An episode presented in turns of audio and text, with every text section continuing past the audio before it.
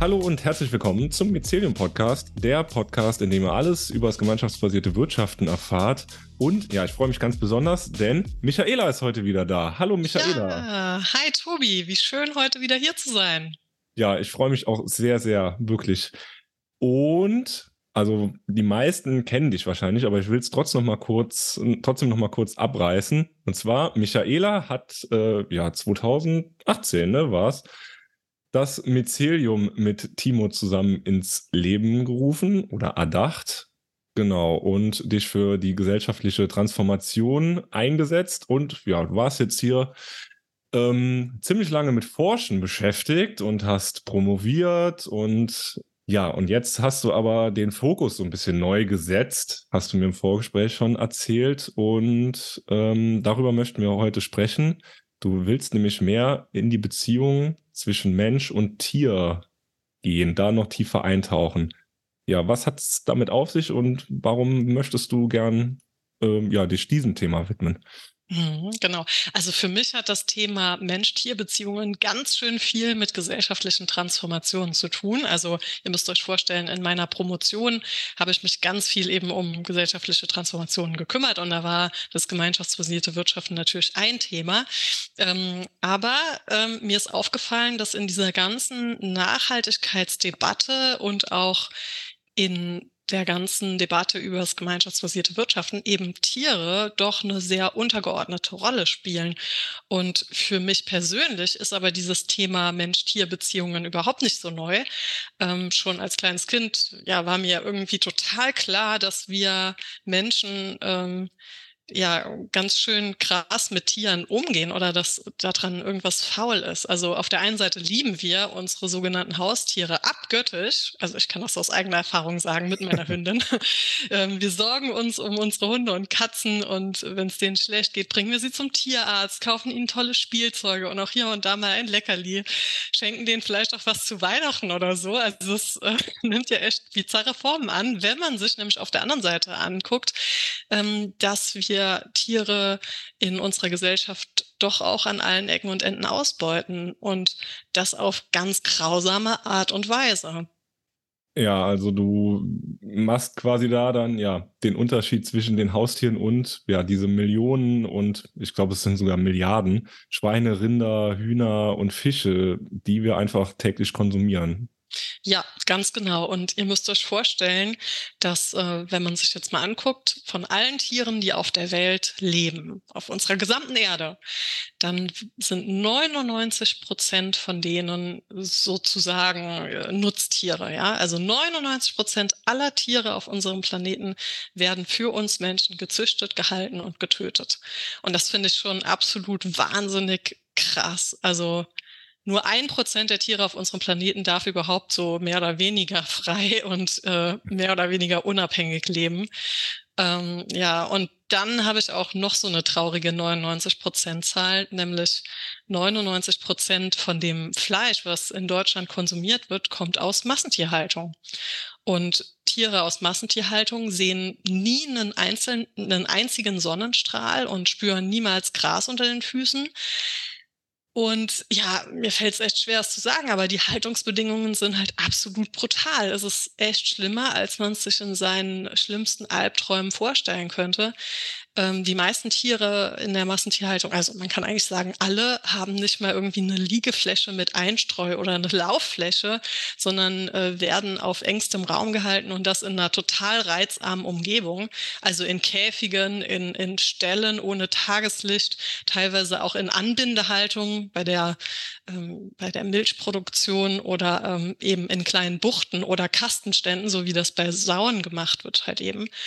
Und dadurch geht es den Tieren einfach so enorm schlecht, also auch psychisch gesehen, dass die einfach ähm, total darunter leiden und ähm, überhaupt nicht mehr ihrem normalen Sozialverhalten nachgehen können. Sie können nichts erkunden, sie können nicht ähm, sich irgendwie entscheiden, welches Futter sie aufnehmen wollen oder so.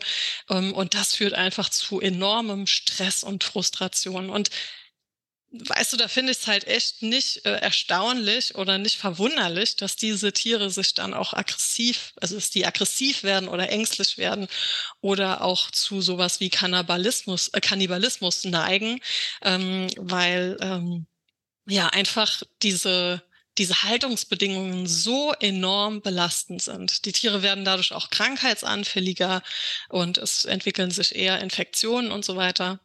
Naja, und dieses ganze System ist halt so perfide in meinen Augen, dass ähm, diese krassen, diese, diese erbärmlichen Haltungsbedingungen, die werden nicht verändert, sondern man versucht, die Tiere dann so anzupassen, dass äh, sie sich eben nicht gegenseitig verletzen. Also man schneidet den ähm, irgendwie den ähm, den ähm, Tieren die, die Zähne, also man kürzt die Zähne, auch Ferkeln werden die Zähne gestutzt, äh, die Schwänze werden oft ohne Betäubung abgeschnitten, Rindern entfernt man in einem sehr, sehr schmerzhaften Prozess die Hörner ähm, und so weiter. Das sind alles Manipulationen am Tier, sehr, sehr schmerzhafte Eingriffe, in den allermeisten Fällen ohne Betäubung. Und dadurch löst man eben die Tierschutzprobleme nicht, also die Haltungsbedingungen werden nicht verbessert, sondern es werden nur die Symptome bekämpft. Ja, und wie gesagt, 99 Prozent des Fleisches, was wir Menschen konsumieren, ähm, kommt aus Massentierhaltung.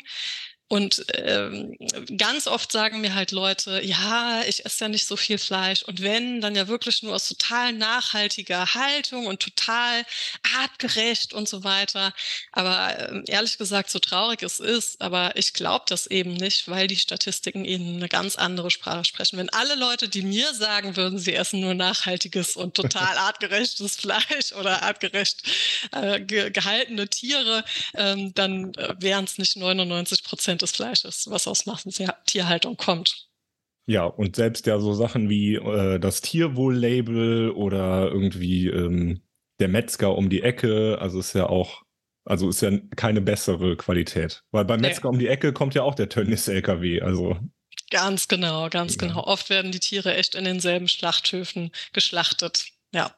Ja, Schlachten ist, äh, wie soll ich sagen, das traurige Stichwort, weil ähm, nach diesem Leben, in Anführungszeichen, was die Tiere da führen dürfen, wartet ja auch einfach dann der Tod. Also es ist ja jetzt nicht so, dass dann irgendwie eine Erlösung auf die Tiere, oder wahrscheinlich ist es fast eine Erlösung.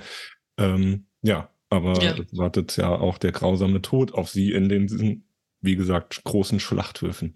Ja, ganz genau. Und leider, ähm, ne, man versucht uns immer so schön ähm, mitzuteilen, dass das ja alles ja eine Erlösung sei, wie du gerade gesagt hast, aber das ist es halt eben äh, auf gar keinen Fall. Also zunächst mal muss man sagen, so Hausschweine beispielsweise können 15 bis 20 Jahre alt werden. Also sogar ein paar Jahre älter als die meisten Hunde oder Katzen. Mhm. Ähm, aber in der Tierhaltung werden diese armen Lebewesen so schnell gemästet, dass sie innerhalb von einem halben Jahr, ja, es wird ja gerne gesagt, schlachtreif werden. Ich finde, das ist ein echt grausamer Begriff für diese kleinen Tierkinder, weil mit einem halben Jahr sind das halt eben noch Kinder und diese jungen Schweine werden eben im Kindesalter zum Schlachthof gebracht. Und ja, dann, ähm, ich habe mir mal das durchgelesen, so in, auf den Websites von diesen Schlachthöfen. Ich bin da echt mal drauf gegangen, was, was mir echt wehgetan hat. Du aber willst ich, es aber dann auch, ne? Also. ich muss mich damit beschäftigen, ja. Ähm, und da will man uns echt glaubhaft machen, dass äh, die Betäubung und die Tötung in modernen Schlachthöfen ja ganz human abläuft. Dieser Begriff human wird ja da immer gerne verwendet. Ähm, und da, da wird auch gesagt, ne, bei, der, bei dem Betäubungsprozess, da, da zeigen die Schweine zwar eine kurze Abwehrreaktion, aber das ist ja die beste Methode, die es aktuell gibt. Ja, letztendlich äh, ist das Ganze aber, wenn man es mal ordentlich betrachtet, äh, komplett durchökonomisiert und getaktet.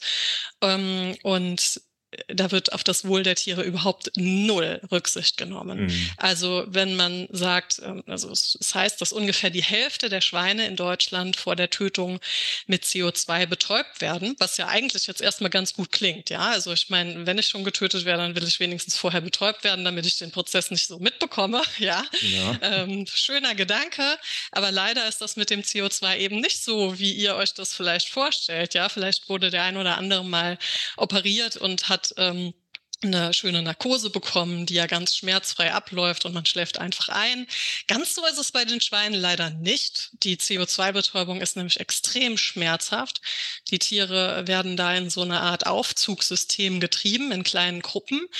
Äh, das, allein das ist schon Stress pur für die Tiere. Naja, und dann fährt dieser Aufzug nach unten und dieser Raum unten ist dann halt eben mit CO2 befüllt.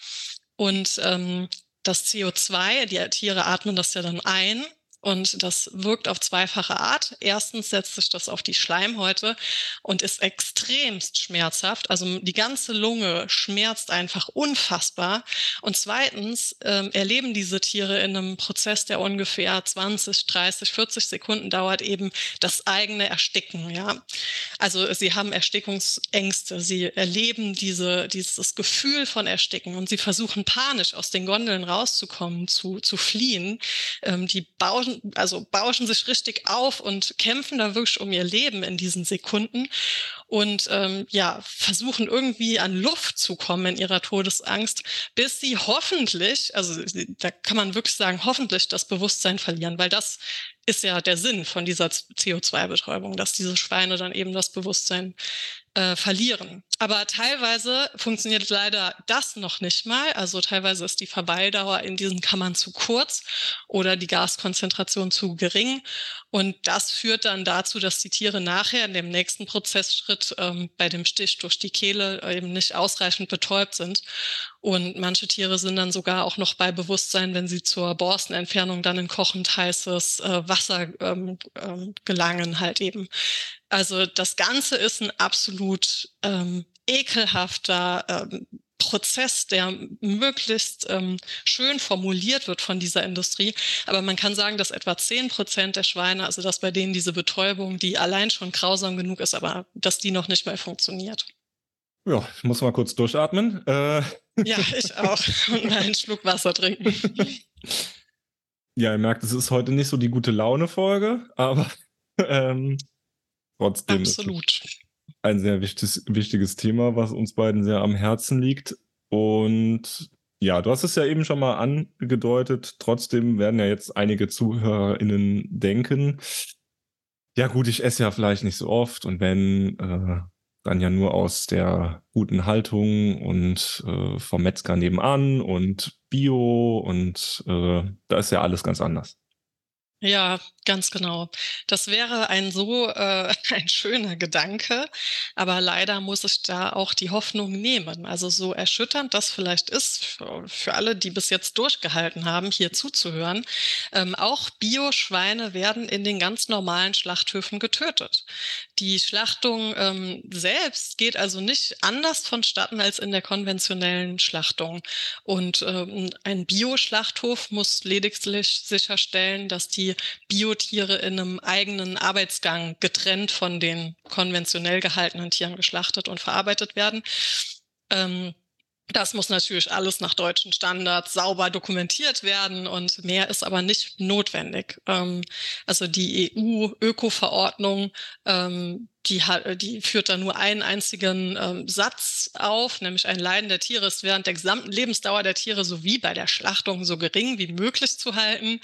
Ja, so gering wie möglich. Das, äh, also ich frage mich immer noch, warum, eine, warum schon alleine CO2-Betäubung notwendig sein soll. Also warum das zu dem so gering wie möglichen Leiden zählt, weil ähm, äh, es gibt ja scheinbar auch andere Methoden, jemanden zu narkotisieren oder so. Ja, also bei Menschen geht es ja auch anders. Warum nicht für die Tiere? Also das kann man einfach beantworten, weil es zu teuer ist.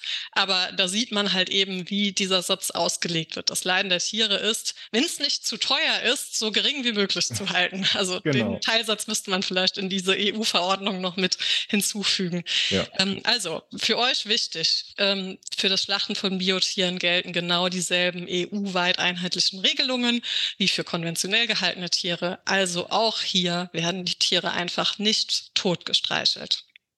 Ja, ja. Äh, ja gut, jetzt äh, kann ich dem Ganzen ja umgehen.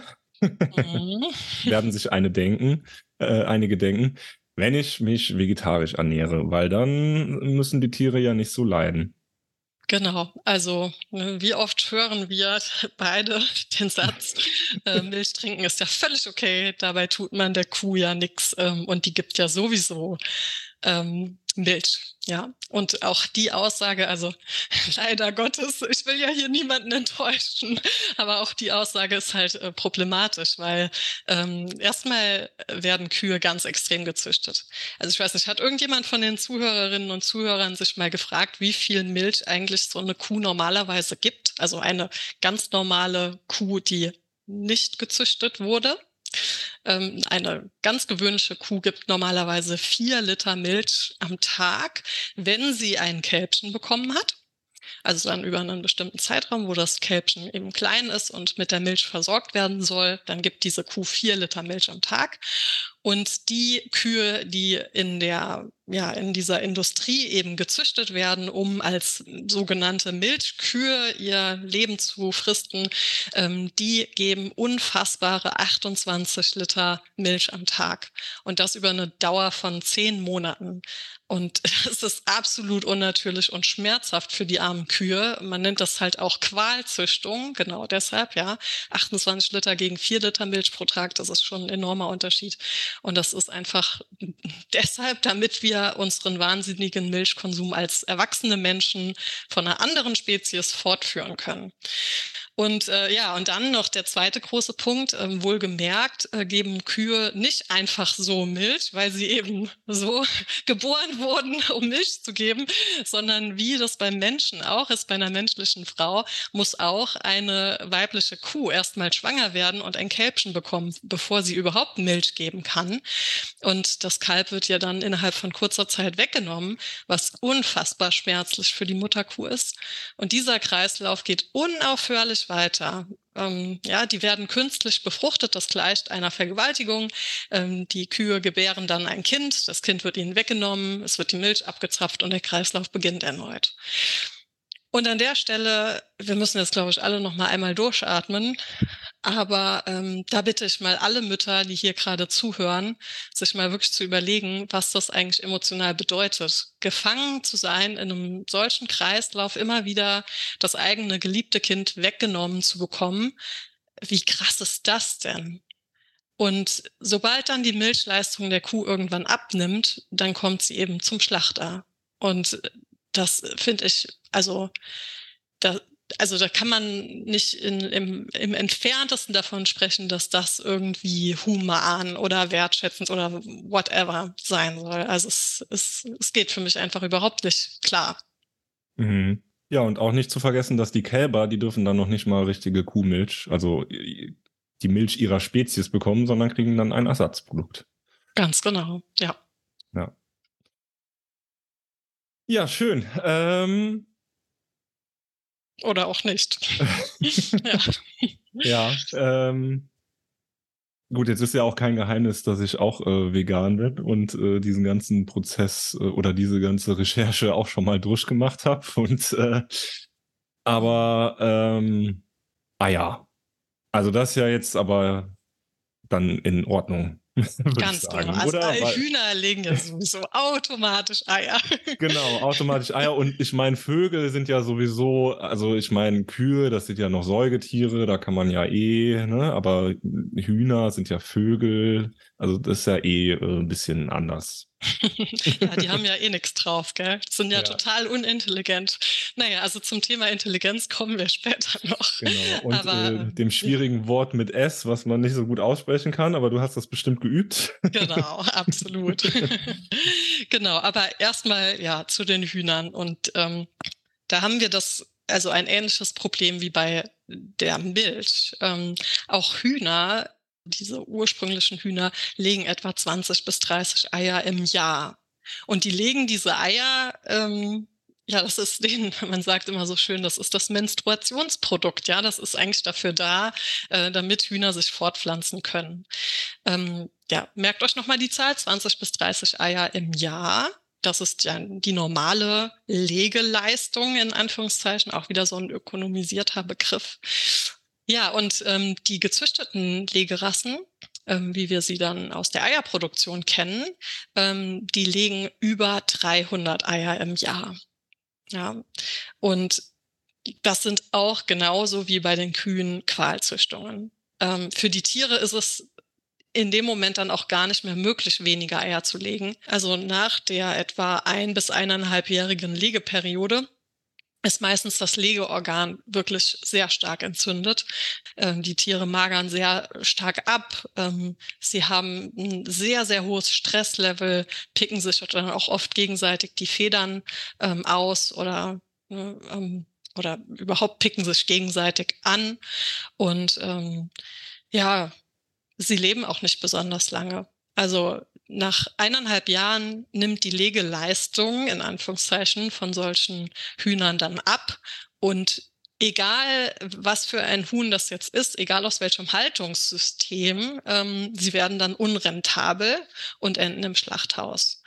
Und ähm, das Ganze passiert dann oft auch sehr gewaltsam, ja, weil das sind oft ähm, ja, Menschen, die da nicht gerade pingelig mit den Tieren umgehen, die gehen sehr gewaltsam vor, ähm, nehmen auch mehrere Hennen mit an einer Hand, an den Beinen oder Flügeln, packen sie die und stopfen sie dann in irgendwelche Transportkisten rein. Ähm, da gibt's mehr als genug auch Videos, wo das aufgedeckt wurde. Ähm, dabei brechen sich diese Tiere häufig Körperteile ähm, oder werden gequetscht. Ähm, ja, und im Schlachthaus ähm, werden dann diese Hennen unter Schmerzen an den Füßen kopfüber aufgehängt und ja, sie sollen zur Betäubung eigentlich durch ein Strombad gezogen werden, ähm, was aber halt in sehr vielen Fällen auch nicht richtig funktioniert. Also wir müssen einfach davon ausgehen, dass ja mindestens zehn Prozent oder wenn nicht sogar teilweise viel, viel mehr Tiere auch Hühner eben, äh, dass bei denen die Betäubung nicht funktioniert und dass sie dann diesen tödlichen Schnitt durch die Kehle, der danach folgt, eben auch mit unzureichender Betäubung bei Bewusstsein miterleben. Auch das ist jetzt schwer verdaulich, ich weiß. Ähm, so ist das. Also das, ich glaube, es so wie es auch tut, aber man muss das auch einmal sagen und egal welche Haltungsbedingungen man da wählt, also egal auf welche Nummer man da auf seinem Ei guckt, ähm, die Bedingungen sind halt sehr ähnlich, gerade in den Schlachthäusern. Mhm. Ja. Und du sagst so Schnitt durch die Kehle, also äh, ist vielleicht auch, also es sind quasi, jeder kennt ja eine Kreissäge, es sind zwei Kreissägeblätter so gegeneinander laufend und dann wird halt einfach äh, das Huhn quasi dadurch an so einem Fließband gefahren. Ganz genau. Sieht sehr martialisch aus. Also es hat nichts irgendwie, ähm, also wirklich gar nichts Schönes. nee. Ja. Ganz genau. Ja, und was du sagst, das äh, stimmt, weil viele äh, oder oft, wenn ich auch die Diskussion darüber habe, sagen, ja, nee, da darf man ja gar nicht drüber nachdenken und so, aber das ist ja, also warum soll man da nicht drüber nachdenken, sondern das ist ja Realität und das ist, wenn du die Kaufentscheidung triffst, und Fleisch kaufst oder Eier kaufst, dann ist das das, was passiert, damit du das zu dir nehmen kannst. Und Ganz ähm, genau. da dann zu sagen, nee, da darf man nicht drüber nachdenken, finde ich ein bisschen kurz gedacht. Absolut, da stimme ja. ich dir voll zu. Ja, also Kaufentscheidungen haben wir ja jetzt eben schon gesagt. Aber wenn ich ja dann wenigstens Bio-Eier oder Freiland-Eier kaufe, da sieht es ja dann wenigstens ein bisschen besser aus, oder? Ja, ähm, also leider auch nicht wirklich. Also wenn wir jetzt mal wirklich auf Bio-Eier gehen, dann dürfen auch da in einem einzigen Stallabteil bis zu äh, 3000 Hennen gehalten werden, was auch hier zu Stress und blutigen Pickattacken führen kann. Und ähm, die Tiere haben zwar verpflichtend in der Biohaltung einen Auslauf zur Verfügung stehen, aber der kann bei schlechten Witterungsverhältnissen auch einfach geschlossen werden. Also das ist jetzt auch keine Garantie auf ein schönes Leben. Ähm, und ja, wie wir es auch schon vorhin gesagt hatten, auch schon bei dem, bei dem Fleisch, ist es so, dass auch in der Biohaltung die Hennen eben am Ende ihrer ja, Legeleistung, ich finde es echt grausam, den Begriff überhaupt zu nennen, aber wenn die Legeleistung nachlässt, dann werden auch diese Tiere unrentabel und werden in genau denselben Schlachthäusern getötet wie ihre Leidensgenossinnen und Leidensgenossen aus anderen Haltungssystemen. Ähm, also auch bei vielen Biohöfen sind die Hennen eben keine Individuen mit eigenen Charakteren, sondern eben auch nur Produktionsgüter. Ja. Also es ist eigentlich die, äh, sag mal, Weiterentwicklung ähm, BWL auf den Menschen anzuwenden, äh, nur halt auf das Lebewesen, was sich noch weniger wehren kann. Ja, ganz genau. Und was keine Stimme hat, um ja für die eigenen Rechte einzustehen. Ja, und das kriegen wir ja beim Menschen schon nicht so gut hin. Ganz genau. Aber jetzt wollen wir ja auch ein bisschen die, die Brücke schlagen zum gemeinschaftsbasierten Wirtschaften. Darum geht es ja in diesem Podcast. Und wir haben uns jetzt so ein bisschen, wie soll ich sagen, hier die volle Dröhnung der Negativität gegeben, sage ich mal. Oder der Realität, Realität eigentlich. So, gemeinschaftsbasiertes Wirtschaften will es ja anders machen. Ist ja eine Wirtschaftsform, die umdenkt. Ähm, also, es geht ja ja, ich sag mal so, die großen Schlagwörter sind ja Solidarität statt Egoismus, Kooperation statt Konkurrenz. Ähm, und du hast ja, du, oder, und du forst ja jetzt schon lange zu dem Thema und jetzt willst du dich ähm, Richtung Tiere spezialisieren. Also was hat das jetzt damit zu tun? Jetzt bin ich hm. gespannt. Ja, genau. Ja, also ich glaube, da gibt es zwei ganz große Aspekte. Ähm, also zum einen, wie du schon sagst, gemeinschaftsbasiertes Wirtschaften versucht vieles anders zu machen und ist auch in meinen Augen prädestiniert für einen anderen Umgang mit Tieren. Ja, weil wir eben im gemeinschaftsbasierten Wirtschaften wirklich sehr bewusst miteinander umgehen und ganz bewusst alte Normen und Verhaltensweisen in Frage stellen. Und die soziale Komponente wird ja im gemeinschaftsbasierten Wirtschaften ganz groß geschrieben. Also wir versuchen hier ganz bewusst solidarisch miteinander umzugehen, auch wenn wir eigentlich ähm, ganz egoistisch auch unsere Nutzen maximieren könnten. Aber da versuchen wir im gemeinschaftsbasierten Wirtschaften ähm, ganz anderes zwischenmenschlich miteinander umzugehen. Und das heißt, in meinen Augen ähm, bringt gemeinschaftsbasiertes Wirtschaften schon mal die Grundvoraussetzungen für einen transformativen Umgang mit Tieren mit. Ja, jetzt äh, würden wir aber nicht die Podcast-Folge machen, wenn da jetzt nicht vielleicht das große Aber kommt. genau, weil ähm, tatsächlich habe ich das auch ein bisschen beobachtet in den letzten Jahren. Und ich erlebe halt, dass das gemeinschaftsbasierte Wirtschaften ähm, trotzdem enorm hinter seinem Potenzial zurückbleibt. Und ich habe da eine große Sorge nämlich die Sorge, dass Tiere zukünftig unter dem Deckmantel des solidarischen Wirtschaftens ja weiter ausgebeutet werden und man hier einfach nur dafür sorgt, dass die KonsumentInnen äh, ein bisschen weniger schlechtes Gewissen haben und so sagen, ja, aber das ne, hier mein Fleisch oder meine Milch oder meine Eier, die kommen ja hier aus so einem total solidarischen und ganz tollen Projekt und den Tieren geht's ja da super gut.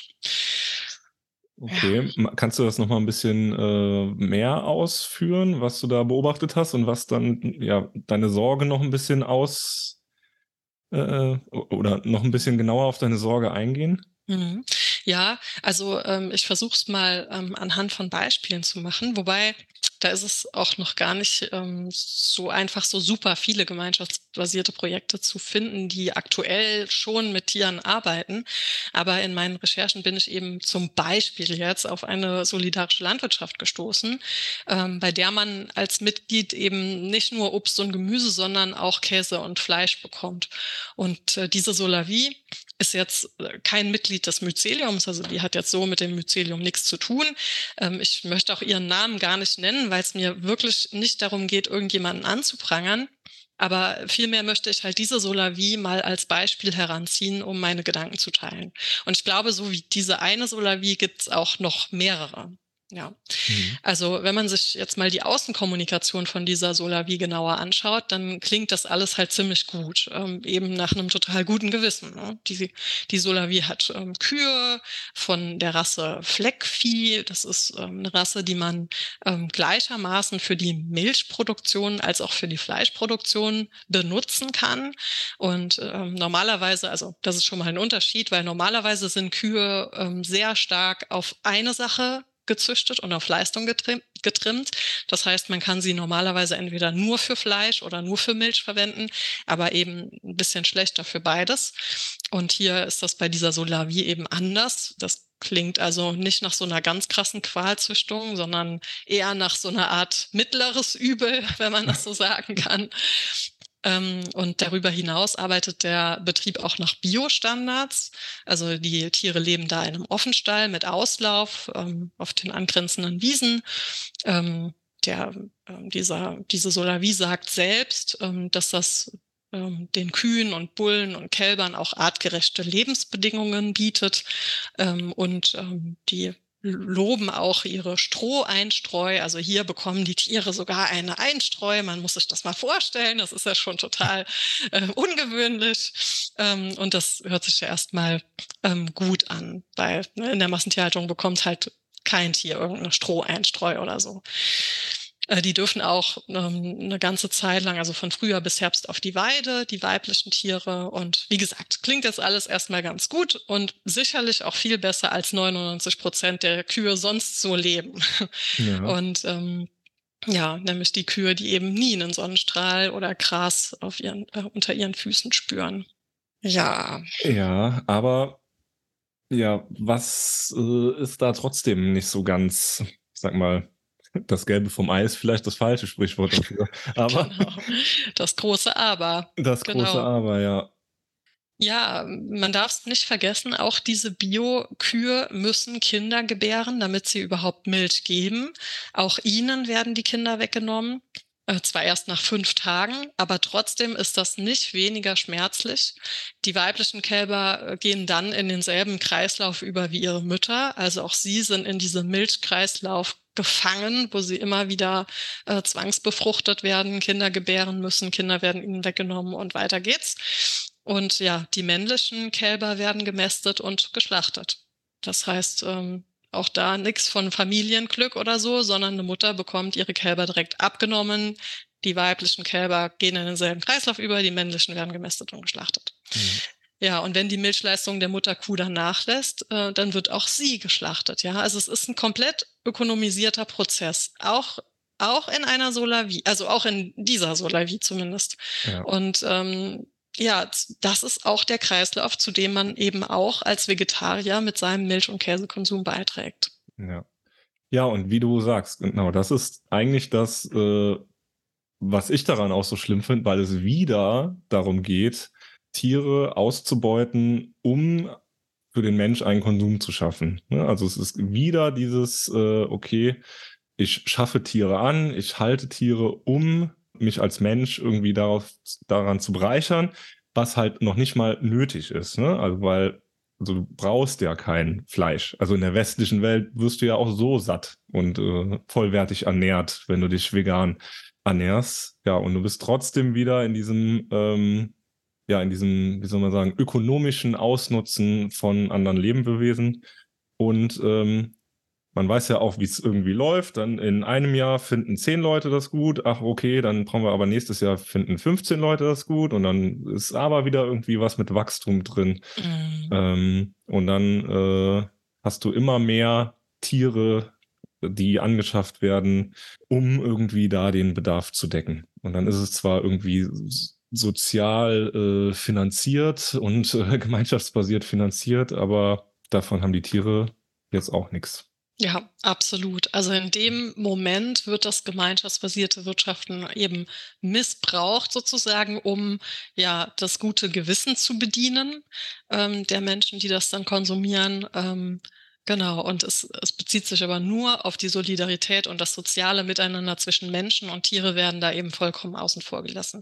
Also auch eine Solavie, ähm, ähm, also zumindest diese hier denkt da auch ökonomisch. Und wenn jetzt ähm, hier in dem Beispiel mit der Milch auch wenn da eben diese Milchleistung nachlässt, auch diese Tiere werden geschlachtet. Ja, mhm. das schreibt die Solavier auch auf ihrer Website, äh, dass die Schlachtung eben in einem biozertifizierten Familienbetrieb stattfindet und die, also die Tiere persönlich dorthin gebracht werden und bis zu ihrem Ende begleitet werden. Klingt jetzt alles ja total äh, romantisch, aber ähm, es ist ein Töten. Es, also auch hier werden die Tiere nicht totgestreichelt, die fallen nicht von selber um und die sind auch alles andere als alt und alt altersschwach und müssen mhm. jetzt gerade sterben, sondern sie werden getötet. Und dessen muss man sich da vollkommen bewusst sein. Genau, auch faires oder was weiß ich, Fleisch, äh, wie man es nennt, äh, gibt es nur, weil ein Leben ausgelöscht wird. Ganz genau. Ja. über den Begriff Familienbetrieb können wir eh noch mal in einer ganz anderen Folge diskutieren. Sehr gerne. Der ist auch, äh, ähm, auch BMW ist ein Familienbetrieb, auch von einer Familie geführt wird. Ja, genau. Ja, und da wäre ja jetzt auch noch mal grundsätzlich die Frage, äh, haben wir Menschen überhaupt das Recht, Tiere zu töten? Oder solche Wortschöpfungen wie hum Humanschlachten oder, oder ethisches Schlachten finde ich auch immer ganz gut. Ganz genau. Ja, du sprichst genau die richtige Frage an, nämlich die Frage, ob wir überhaupt das Recht haben, Tiere zu töten. E-, egal jetzt mal, wie human oder nicht human das Ganze ist. Und ähm, genau, und genau an, an dieser Stelle kommen eben ethische Überlegungen ins Spiel. Ähm, dazu muss man einfach sagen, Menschen sind per Definition Tiere. Ähm, auch wir verfügen über Sinnesorgane, haben einen Stoffwechsel, pflanzen uns fort, genauso wie Tiere eben auch. Und ähm, in der Biologie, das lernt schon jedes Kind inzwischen, gehört der Mensch als Säugetier zur Familie der Menschenaffen.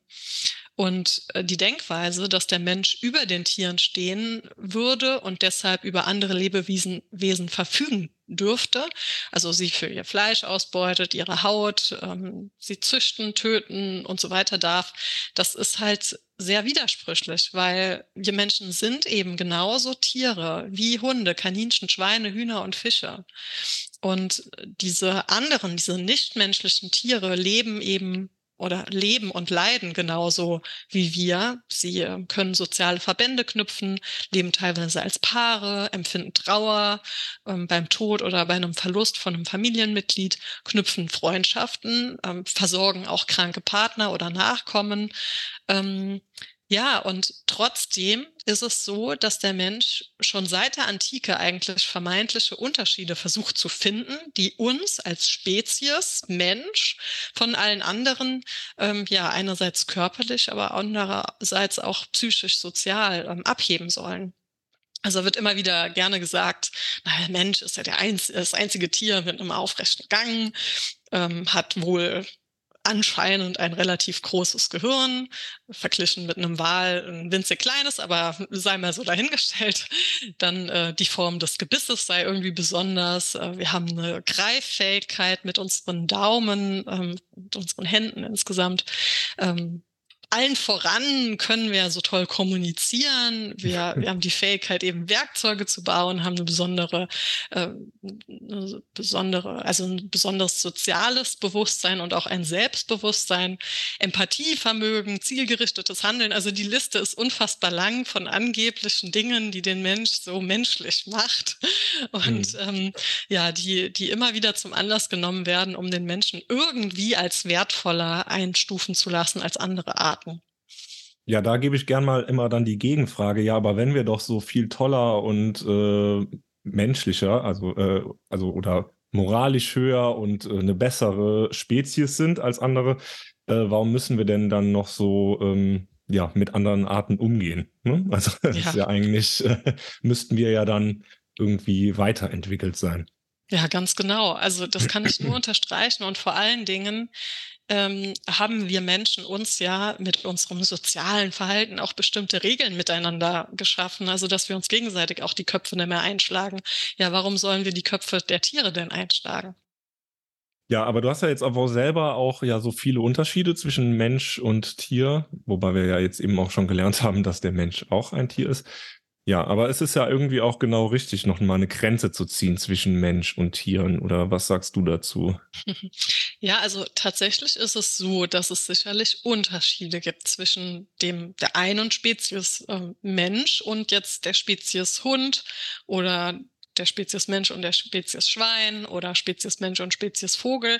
Also man kann alle Tiere untereinander unterscheiden. Also so unterscheiden sich ja auch Vögel von Hunden oder Hunde von Schweinen oder so. Ähm, das dient aber nicht zur Rechtfertigung, dass man Tieren ihr Leben nehmen kann, um den eigenen Gaumen zu befriedigen.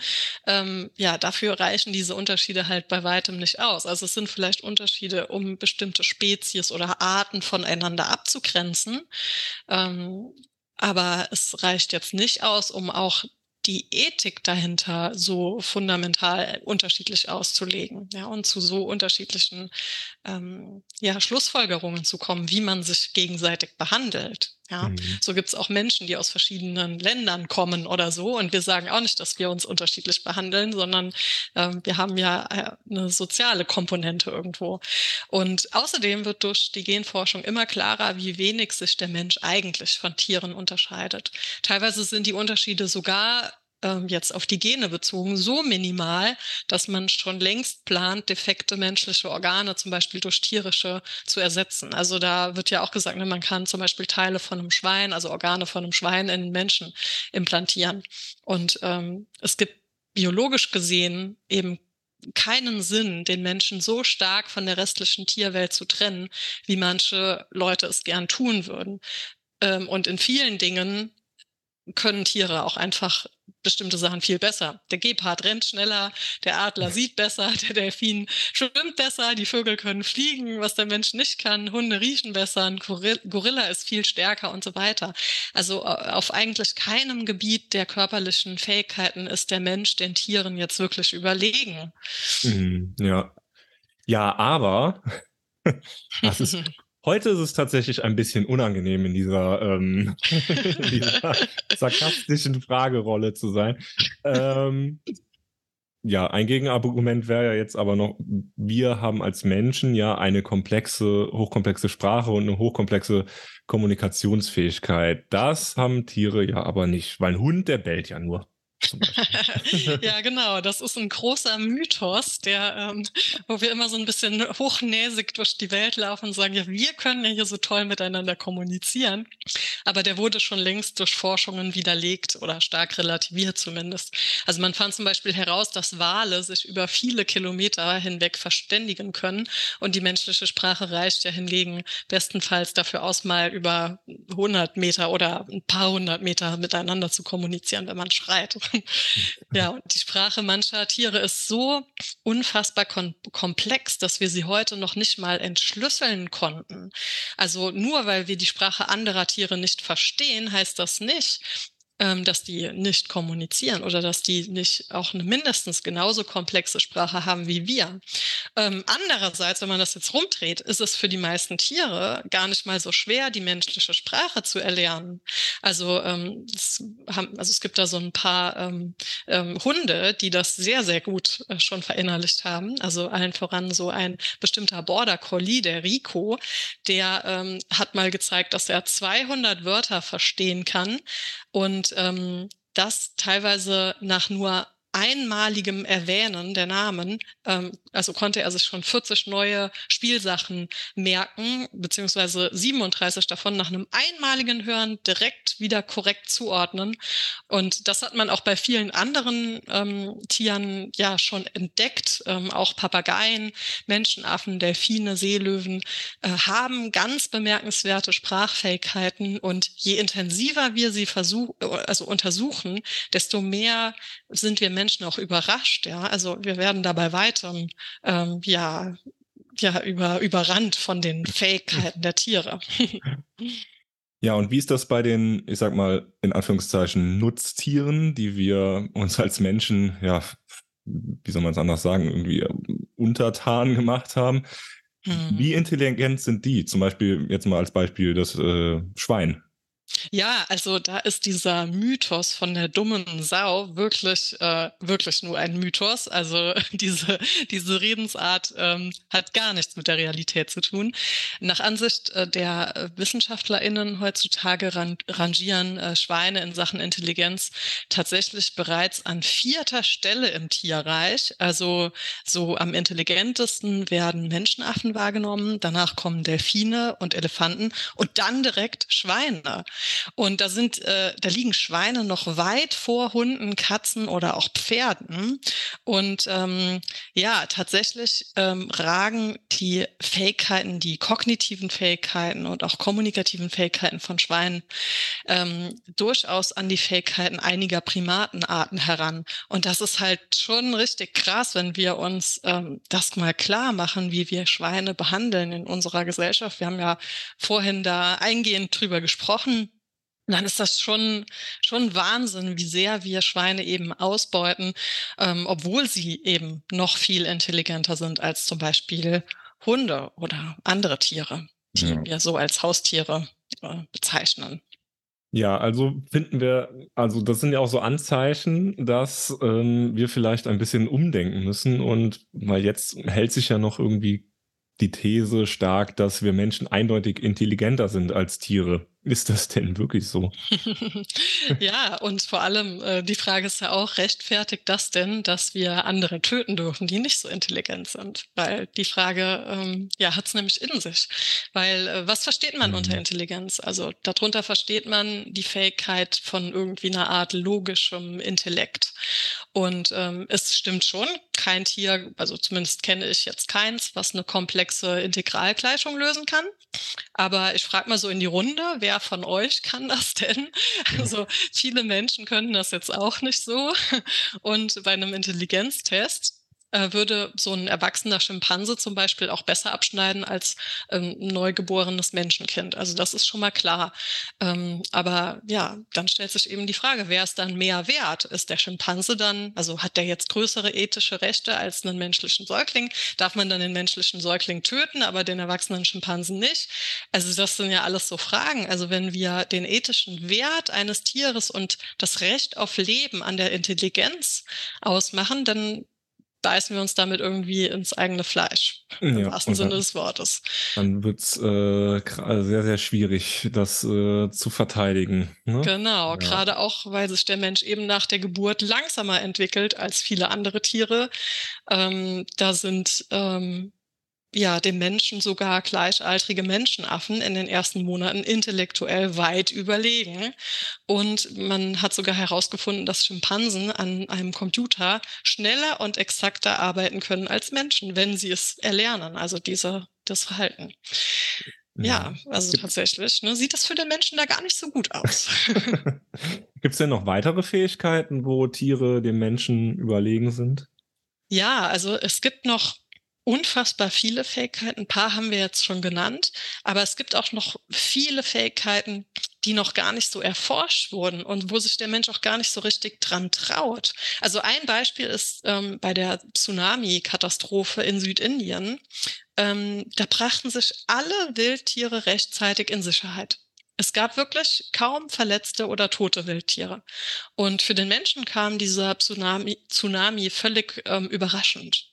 Ähm, wir verfügen also nicht, also noch nicht Fragezeichen. Also wir verfügen auf jeden Fall aktuell nicht über solche Fähigkeiten, das ordentlich äh, hervorzusehen oder zu fühlen, ja, was passiert, ähm, wenn ein Tsunami kommt oder auch ein Erdbeben auftritt und es fällt ähm, uns das also da besonders schwer, sowas bei Tieren zu akzeptieren oder gar zu erforschen, dass Tiere solche Fähigkeiten haben.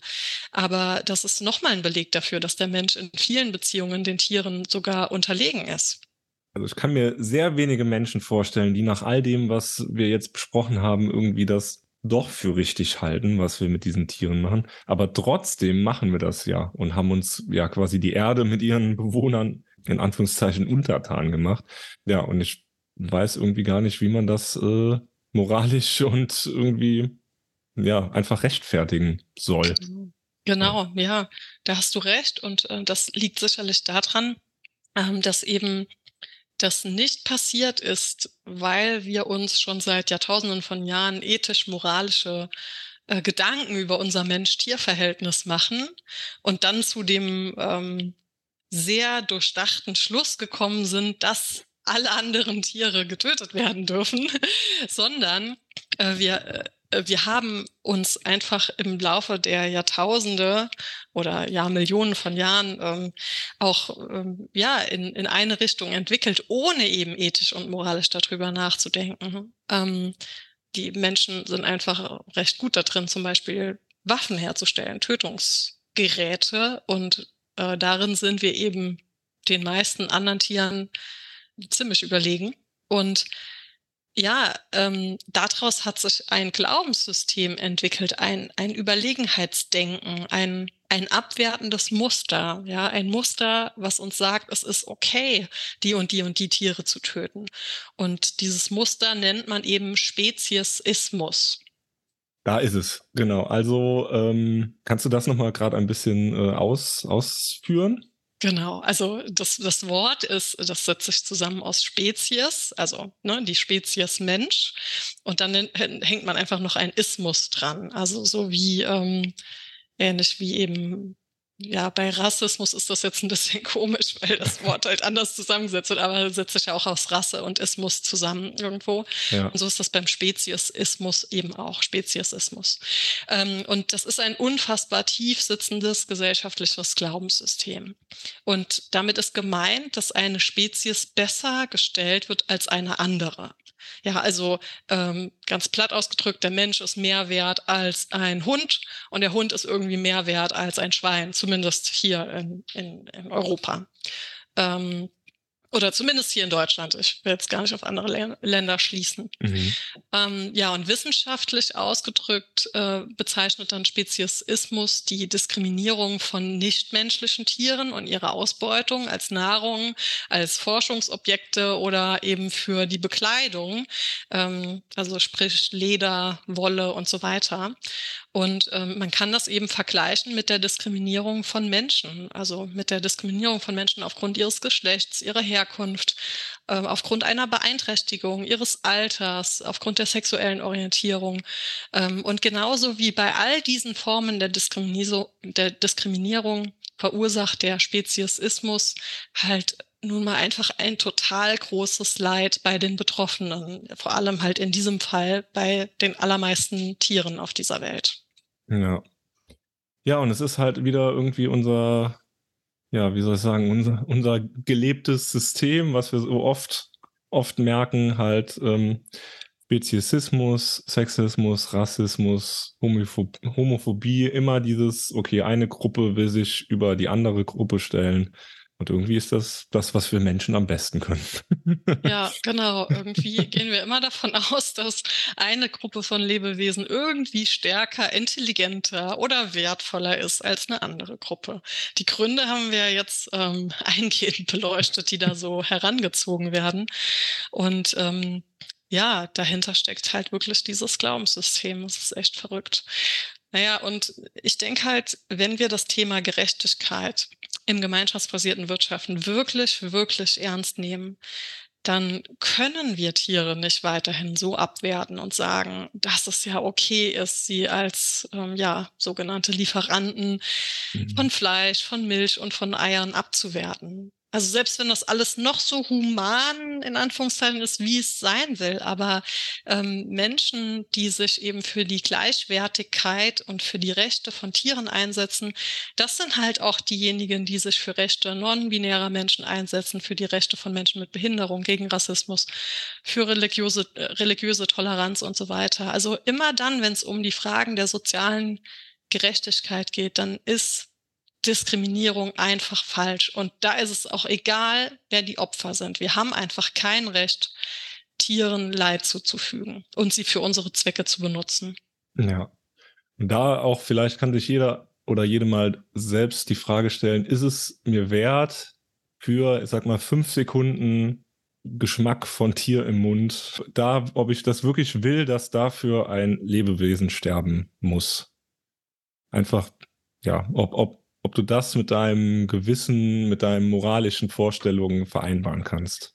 Ganz genau. Und vielleicht auch, also es ist ein super Ansatz, Tobi, und vielleicht auch noch ähm, eine Anekdote zu dem Thema, ähm, mal ganz so von der Seite. Ähm, ich habe letztens so ein schönes Bildchen hier gesehen. Ich habe es gerade noch mal aufgerufen nebenbei.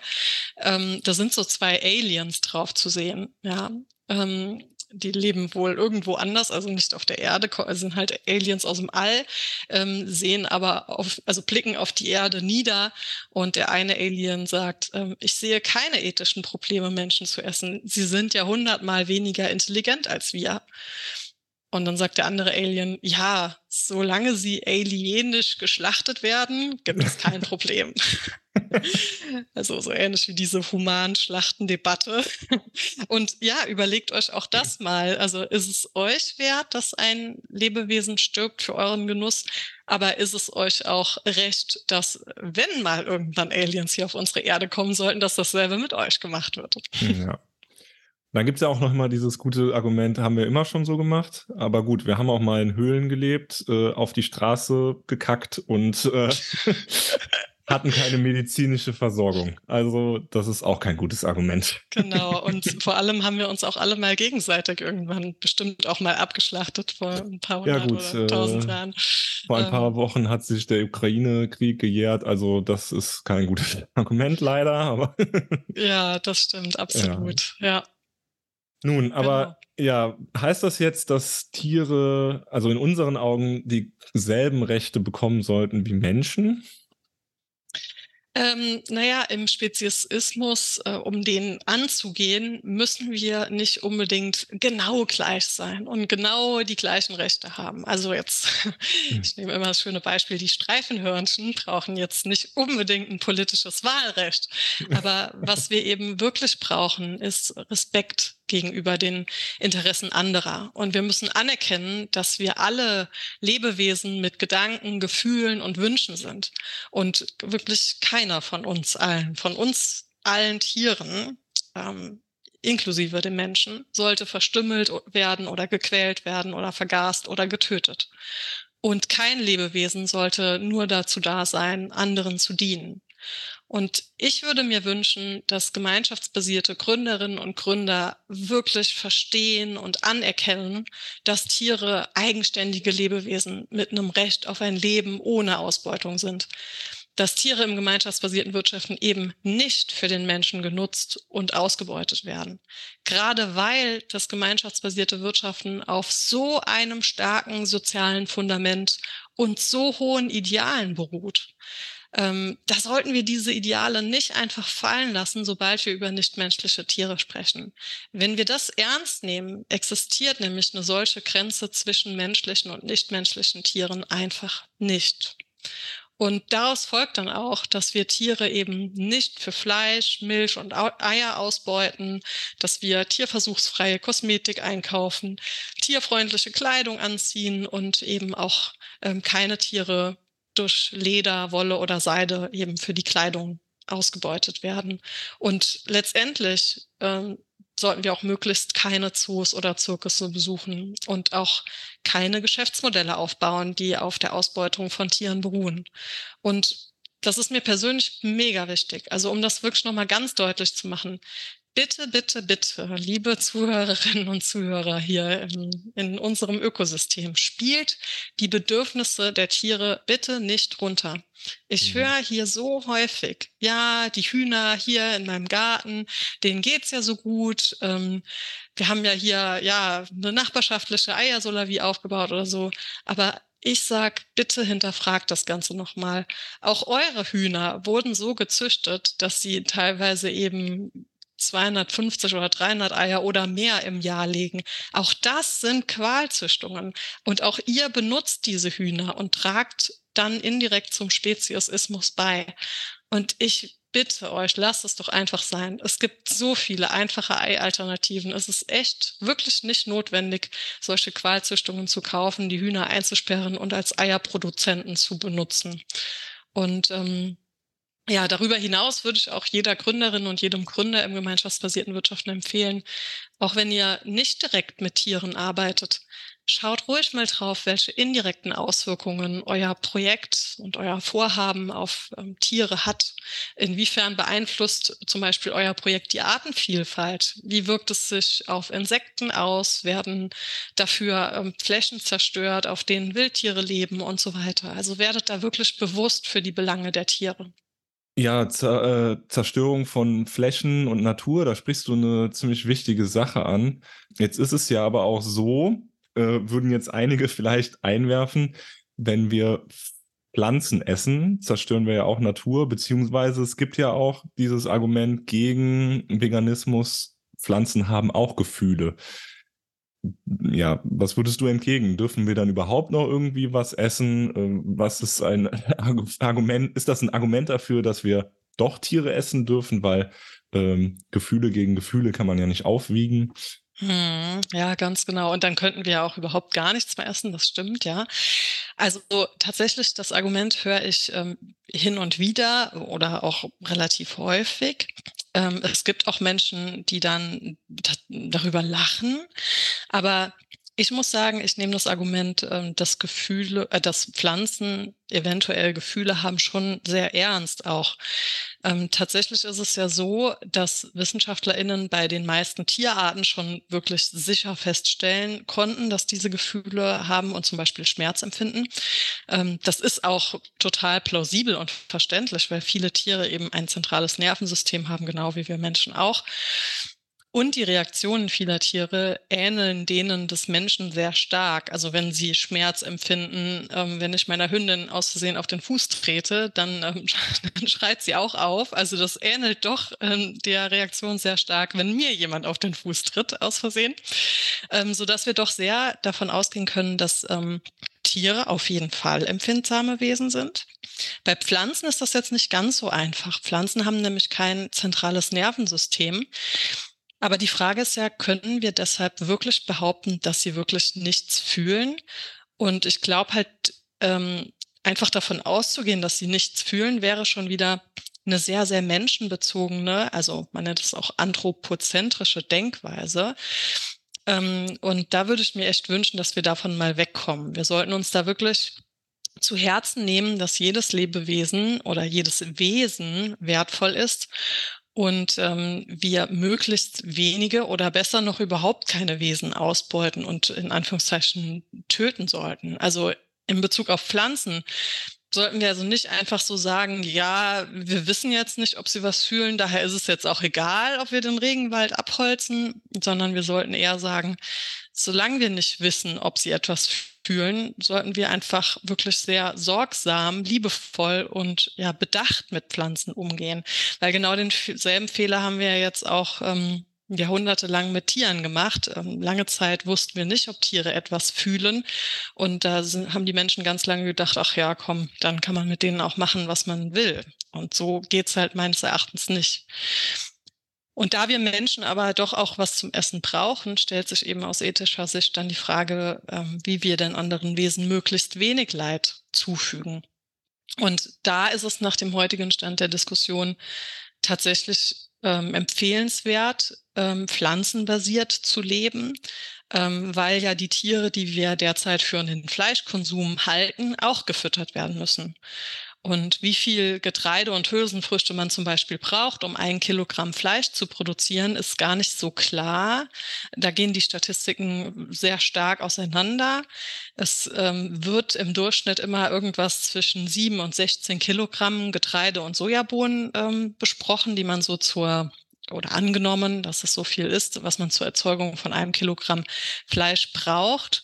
Ähm, und das ist ja auch irgendwie klar, denn wenn ein Schwein zum Beispiel ein halbes Jahr lang gefüttert werden muss und es dann geschlachtet wird, dann bekommt man eben weniger Nahrung, als wenn man eben das, was das Tier isst, direkt an den Menschen füttern würde. Ähm, genau, und dazu kommt eben noch, dass die Fleischproduktion eine, ein Vielfaches der Landfläche braucht, weil die Tiere ja auch viel mehr Platz brauchen als jetzt zum Beispiel eine einzelne Getreidepflanze. Ähm, also das Fazit daraus ist, dass ähm, auch im Sinne ähm, der Natur und der Pflanzenwelt eine pflanzenbasierte Ernährung tatsächlich zu bevorzugen ist. Ähm, ja, vor einer fleischbasierten Ernährung. Genau. Und ja, so zusammengefasst ne, würde ich wirklich sagen, lasst uns mal zu der Denkweise kommen, dass jedes Wesen einen Wert in sich hat. Ja, ja und da ist auch wirklich, also selbst wenn ihr Honigbienen haben, an, äh, wie sagt man denn, ansiedeln wollt, selbst die sind, wenn man genauer das mal betrachtet, eigentlich gar nicht gut für die Umwelt und für Artenvielfalt und äh, Naturschutz und was einem da sonst noch irgendwie alles immer für Begriffe um die Ohren fliegen. Selbst sowas einfach mal ein bisschen, noch ein bisschen ein, den einen Schritt extra gehen, noch mal einen Schritt mehr informieren und noch eine, einen Gedanken weiterdenken, als man es so, ja, ich sag, vielleicht gewöhnt ist. Und ja, zu den Eiern, ähm, wer möchte, ich habe ein ganz vorzügliches Rührtofu-Rezept. Eier braucht man gar nicht. Das verlinkst du dann nachher hier unter dem Podcast. Kann ich gerne verlinken. Ja, ich möchte so zum Abschluss gegen Ende hier nochmal so ein bisschen äh, uns reinbringen.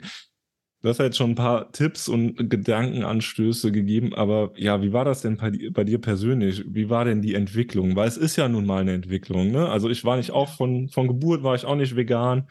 Du wahrscheinlich auch nicht. Das sind ja jetzt nicht so viele ähm, in unserer Generation. Aber ja, wie war so der, der Prozess, dass du jetzt hier diese Podcast-Folge mit mir aufnehmen wolltest. Mhm, ja, also ja, bei mir war das äh, tatsächlich ein Prozess, wie du sagst. Also ähm, also eins ist bei mir ganz klar, schon als ganz kleines Kind habe ich eben eine sehr, sehr tiefgehende Beziehung zu Tieren erlebt.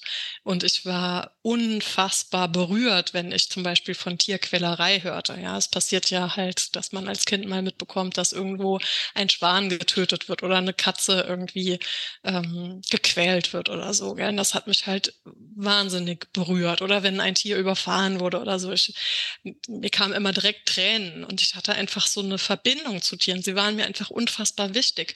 Ich denke, das war auch was, was meine Eltern mir auch ein Stück vorgelebt hatten. Also meine Eltern haben auch nicht vegetarisch oder vegan gelebt, ähm, aber sie hatten eben eine sehr große, einen sehr großen Respekt vor, vor Tieren und eine sehr große Tierliebe trotzdem. Also das ist ja das Paradoxe in, in unserer Welt hier. Also gerade allen voran in Deutschland erlebe ich das wirklich, dass die allermeisten Menschen so eine unfassbar große Tierliebe haben, aber trotzdem Tiere essen. Und genau das ist bei mir eben, also mir im Alter von circa 16 Jahren bewusst geworden und also langsam bewusst geworden, ja. Ich kam ähm, ähm, zuerst auf, also als Kind schon in, in einen Tierschutzverein, habe mich da engagiert, aber irgendwann habe ich halt selber die Frage gestellt, ähm, warum schützen wir hier Wale, aber äh, es passiert anders, also ähm, auf einer anderen Ebene eben noch viel größeres Leid, ja. Mhm. Und die allergrößte Tierquälerei in meinen Augen sind eben nicht die einzelnen Fälle, in denen eine Katze gequält wird oder ein Hund oder ein Igel oder so. Ähm, das ist zwar schlimm, aber die allergrößte Tierquälerei findet eben für unseren Konsum tierischer Produkte statt. Und zwar jeden Tag und zwar völlig legal und so abgeriegelt, dass wir das Ausmaß eben gar nicht mitbekommen.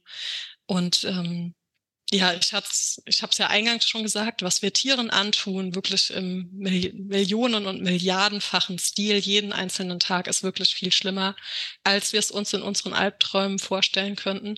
Und als mir das eben mit 16 Jahren bewusst wurde, entschied ich mich innerhalb von wenigen Tagen dazu, äh, mich zunächst vegetarisch zu ernähren und äh, dann wurde mir aber innerhalb von wirklich wenigen Tagen oder Wochen bewusst, dass das auch nicht viel besser ist. Das haben wir heute eingehend beleuchtet ja. und entschied mich dann auch für die vegane Lebensweise. Und jetzt in der Zwischenzeit braucht es nochmal ungefähr 16 Jahre, also weitere 16 Jahre, bis ich den Mut fasste, ähm, mich jetzt auch hauptberuflich für Tiere und Tierrechte einsetzen zu wollen. Und darum geht's mir eben genau heute. Ich möchte eben dieses Bewusstsein über Tierethik und Tierrechte noch viel stärker in die Gesellschaft bringen und für die Transformation von unserer Wirtschaft, da ist es eben wichtig, dass wir uns nicht nur um eine sozial-ökologische Transformation kümmern, sondern auch um eine ethische Transformation. Davon bin ich einfach total überzeugt. Da kann unsere Wirtschaft und unsere Gesellschaft noch ganz viel lernen und das möchte ich voranbringen. Ja, das resoniert sehr, sehr, sehr stark mit mir, muss ich sagen. Schön. ja, du sagst jetzt schon ähm, vorantreiben und das Ganze noch voranbringen und in die Welt herausbringen. Was möchtest du denn in Zukunft ähm, ja da weitermachen? Gibt es da irgendwie was Konkretes, was du machen möchtest? Ja, also wir fangen ja heute schon an. Also als Mitbegründerin mhm. des Myceliums ist es mir natürlich persönlich sehr, sehr wichtig für dieses Thema hier ähm, im Mycelium-Ökosystem und auch in der Welt des gemeinschaftsbasierten, gemeinschaftsgetragenen und solidarischen Wirtschaftens wirklich dafür zu sensibilisieren, weil ich bin mir da total sicher, wir müssen hier einfach eine ethische Diskussion führen. Da geht's auch gar nicht so sehr, also mir geht's da jetzt nicht in erster Linie um Klimaschutz, ja, das Argument wird ja auch oft für eine fleischfreie Ernährung angeführt oder auch um Gesundheit oder so, das sind alles auch wichtige Themen, aber mir geht's vor allem um handfeste ethische Entscheidungen. Mhm. Und ich finde halt, jeder Mensch muss diese Entscheidung treffen und wir treffen sie auch täglich. Also liebe Hörerinnen und Hörer, auch ihr trefft in eurem täglichen Konsum jeden Tag unbewusste Entscheidungen. Und das muss unbedingt ins Bewusstsein kommen. Und jedem Menschen muss klar sein, dass er oder sie mit dem Griff in die Fleischtheke auch eine ethische Entscheidung trifft und auch mit der Entscheidung eben zum Beispiel Hühner zu halten. Auch das ist eine wirklich ethische Entscheidung. Und ähm, ich bin mal gespannt, wie andere Menschen das hier im Mycelium sehen, weil ähm, ihr äh, hört jetzt, dass hier in diesem Raum eben vor allem Tobi und ich uns gerade befinden und uns da sehr einer Meinung sind und uns schon sehr mit dem Thema beschäftigt haben. Und neben uns gibt es halt noch zigtausende andere Menschen, die genauso denken. Aber ähm, es gibt bestimmt auch Menschen, die anders denken. Und ich denke, diese Debatte müssen wir ähm, führen im Ökosystem hier, aber auch darüber hinaus. Ja, mhm. und deshalb möchte ich auch über das Mycelium hinaus diesen Wandel auf vielfältigste Art und Weise vorantreiben, sei es durch meine Forschung, aber auch Politikberatung und auch gesellschaftliche Aufklärung. Also nur mal um ein Beispiel zu geben, ähm, mein neuester Forschungsartikel, da geht es um die Rolle von Tieren als Stakeholder in nachhaltigen Geschäftsmodellen. Denn bisher gelten Tiere noch überhaupt nicht als Stakeholder, also als Interessensvertreter von, von Unternehmen. Und wir müssen sie unbedingt integrieren, damit sie überhaupt Rechte haben können. Also daran arbeite ich zurzeit. Ähm, ja, und dann äh, mache ich noch was so ein bisschen aus meinem Herzen heraus. Ähm, ich habe ja letztes Jahr auch die Podcast-Folge ähm, hier ähm, ins Mycelium gebracht zum Thema Achtsamkeit. Und ich möchte Menschen die Möglichkeit geben, Tiere auch ganz praktisch und auch sehr achtsam erleben zu können. Und deshalb empfehle ich allen, die hier zuhören, auch mal einen Retreat in der Vulkaneifel mitzumachen oder auch ähm, ja, Teil der Wandeljahrgemeinschaft zu werden, wo es eben um einen achtsamen Kontakt mit Tieren geht äh, Moment, Retreat in der Vulkaneifel und äh, Wandeljahrgemeinschaft. Was ist, was ist das? ja, also ähm, das sind Herzensprojekte von mir, die ich noch so neben meiner Forschung mache und neben allem, was ich sonst so mache. Ähm, also ich habe äh, vor einigen Wochen oder Monaten einen ganz, ganz tollen Naturerlebnishof in der Eifel bei Ulmen kennengelernt. Und dort werde ich jetzt ab ähm, August ähm, Retreats anbieten das sind so viertägige Kurzurlaube. Ähm, also für alle, die mal aus, also ausspannen wollen, abschalten wollen, können dort in so einen viertägigen Kurzurlaub kommen auf diesem Naturerlebnishof. Ein wundervoller Ort. Und da führe ich eben eine kleine Gruppe von Menschen durch vier Tage Achtsamkeit in der Mensch-Tier-Beziehung. Da geht es eben darum, zunächst mal wirklich anzukommen im Hier und Jetzt, mal rauszukommen aus seinem normalen, stressigen Alltag mal ganz runterzukommen und so in die innere Mitte zu finden, auch mal wieder sich selbst zu spüren und dann aus dieser ganz intensiven Verbindung mit sich selbst heraus in einen achtsamen Kontakt mit Tieren, also mit nichtmenschlichen Tieren eben einzutauchen. Und ähm, ich stelle so die These auf, dass man dadurch sich noch mehr verbunden fühlen kann und ähm, ja, das Ganze halt eben mal vier Tage ganz intensiv am Stück zu erleben, das geht halt eben in diesen Retreats. Ja, und für wen, also für manche Menschen ist das vielleicht ein bisschen zu intensiv, aber es gibt dann eben noch das zweite, eben diese solidarische Wandeljahrgemeinschaft. Das ist eine kleine Gruppe von Leuten, die über den Zeitraum von einem Jahr ähm, fünf ganz faszinierende Orte des Wandels erleben. Ähm, ja, dabei geht es halt eben darum, ja, in dem einen Jahr eben diese, diese fünf Orte zu besuchen und dabei eben die Theorie und Praxis von achtsamen und transformativen Mensch-Tier-Beziehungen zu erleben, weil Tiere haben ja auch einen enorm positiven Effekt auf uns Menschen, ja, wenn wir sie gut behandeln und in einen achtsamen Kontakt treten, dann können sie uns auch zeigen, im Hier und Jetzt zu sein. Also meine Hündin macht das mit mir auch jeden Tag. Die führt mich immer wieder ins Hier und Jetzt und zeigt mir, was im Leben wirklich wichtig ist. Und dadurch kann man halt wirklich mehr Sinn und Verbundenheit im Leben spüren. Man stärkt das eigene Urvertrauen und fühlt sich eben auch als Teil der Natur und der Tierwelt, was uns Menschen halt wirklich erdet. Weil ich glaube, diese ganze Ausbeutung an Tieren, die ist auch nur deshalb möglich, weil wir uns so sehr von unserer eigenen Natur entfernt haben. Mhm. Ähm, genau, deshalb hoffe ich mit diesen beiden Angeboten, dem Retreat und dieser Wandeljahrgemeinschaft eben auch den Wandel in unserer Welt vorantreiben zu können und ja, da, damit so ein etwas konkreteres Angebot zu schaffen neben meiner Forschung, also etwas, was man ganz praktisch erleben kann und das auch natürlich auf eine solidarische Art und Weise. Also beide Angebote sind solidarisch ähm, organisiert. Ähm, schaut es euch einfach mal an auf meiner Website www.michaelahausdorf.de.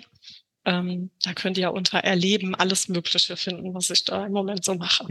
Ja, sehr schön. Ach, ja, wunderbar. Ja, und wer irgendwie durch unser Gespräch hier so einen Denkanstoß bekommen hat und damit hadert, ja, wie mache ich das denn und was kann ich, was, was koche ich überhaupt und so, bitte scheut euch nicht, äh, einfach bei mir melden. Ich habe aber tausende Rezepte, die ich, aber und auch Sachen, die irgendwie nicht ähm, super fancy sind und du erstmal irgendwie äh, 20 Kartons Essen irgendwo und Gewürze bestellen musst, sondern so ganz alltägliche vegane Speisen, die wirklich lecker sind und einfach zu machen. Genau, weil das ist ja oft so dieser, ich sag mal, dieser Einstieg, dieser, dieser Haken, dieser raus aus der Gewohnheit des äh, täglichen Kochens. Das ist ja für viele, habe ich immer so das Gefühl, ein bisschen schwierig. Ja, ansonsten kann ich einfach nur Danke sagen, Michaela, dass du dieses Thema mitgebracht hast, weil mich hat es auch irgendwie umgetrieben und dann kamst du jetzt einfach wirklich so wie, wie im Gedankenaustausch äh, äh, hintenrum mit diesem Thema. Und äh, ich bin wirklich ganz, ganz froh, dass wir das gemacht haben. Ja, sehr cool. Also ich sage auch Danke. Also gerade auch für diejenigen, die bis hierhin das noch angehört haben. Ja. Vielen, vielen Dank. Ähm, und ich freue mich wirklich auf die Gespräche mit euch allen. Ähm, es ist wirklich ein großes Thema und ein Herzensthema und ähm, wir müssen da was vorantreiben. Lasst uns da im Austausch bleiben und auch noch öfter Podcast-Folgen oder auch mal andere Austauschformate im Mycelium machen, wo wir über das Thema sprechen können. Da würde ich mich sehr freuen. Ja, danke Michaela für deine Zeit. Und ich möchte mich ganz am Ende nochmal bei allen Mitgliedern unserer Podcast-Gemeinschaft bedanken, denn nur durch euch wird das Ganze hier überhaupt möglich. Vielen, vielen Dank dafür. Wenn ihr auch Teil der Mycelium Podcast Gemeinschaft werden wollt und dadurch Zugriff auf alle weiteren spannenden Folgen haben möchtet, schickt einfach eine E-Mail an info@mycelium.com und wir senden euch alle weiteren Informationen dazu. Ja, und wie du gesagt hast, bei jeder und jedem, der bis hierhin durchgehalten hat. Äh, vielen Dank fürs Zuhören und danke für die Aufmerksamkeit. Ciao. Tschüss.